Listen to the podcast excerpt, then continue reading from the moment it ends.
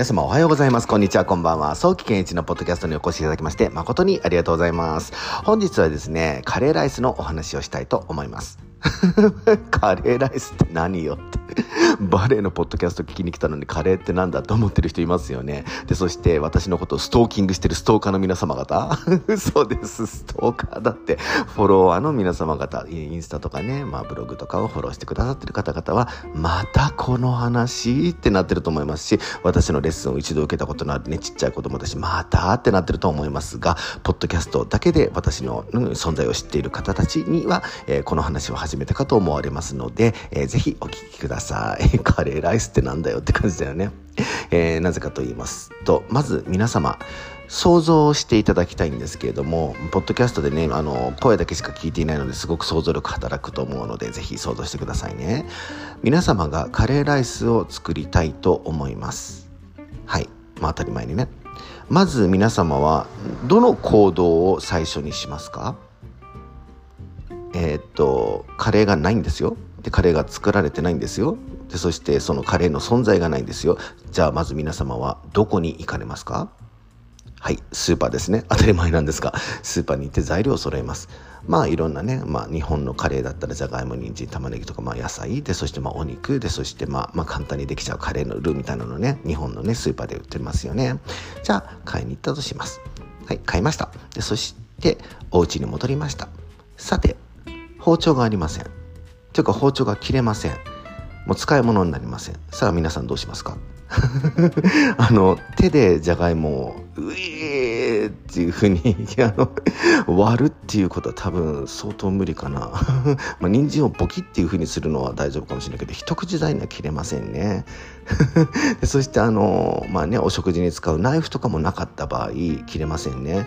でハサミって言ってもねみたいなあの子供たちが使うようなね工作のハサミで果たしてそれがじゃがいもが切れるんだかどうだかは私はやったことないから分かんないんですが、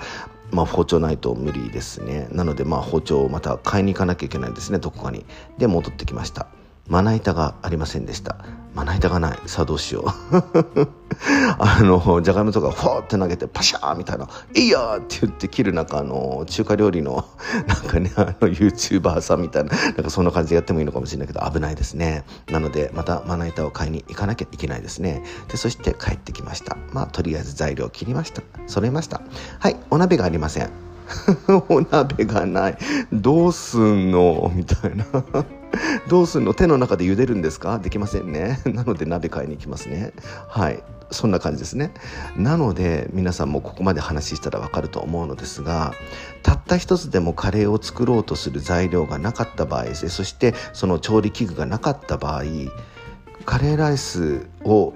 作るスタート地点にも立ってないっていうのが分かりましたよね。ということはバレエも同じなんです。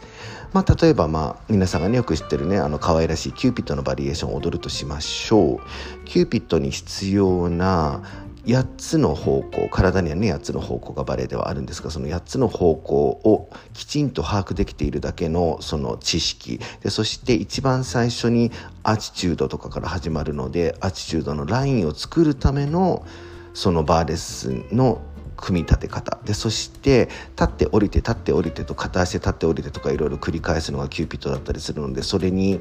耐えられるだけの持久力だったり筋力だったりでそしてぶれないだけの体幹があるのかないのか。そしてその後パドゥシャで飛んだりするので飛べるだけの筋力体力でそしてその知識があるのかどうか。でそして斜めで回ったりするのでその回転するためのその首どこから動かすのかとかあとはそのコーディネーション体重を片足から片足に移動するコーディネーションなども含めてもういろいろなことが全部必要になってくるのでただ単にキューピッドのバリエーションを YouTube で見て振り付けを見て覚えましょう。できません。できないんです。でそして、まあ、例えばキューピッドのコツとかねなんたらのコツ前にもねコツの話しましたがなんたらのコツって言っているその、まあ、YouTube とかでよく流れてるあれは結局基礎力がちゃんと備わって全部分かっていてそしてプロフェッショナルなダンサーたちがこんな感じで踊ったらいいですよっていうのがコツなので基礎の基礎のまた基礎の本当にゼロ地点から始まるっていうことからは教えてもらえる人がそばにいない限り無理なんですね。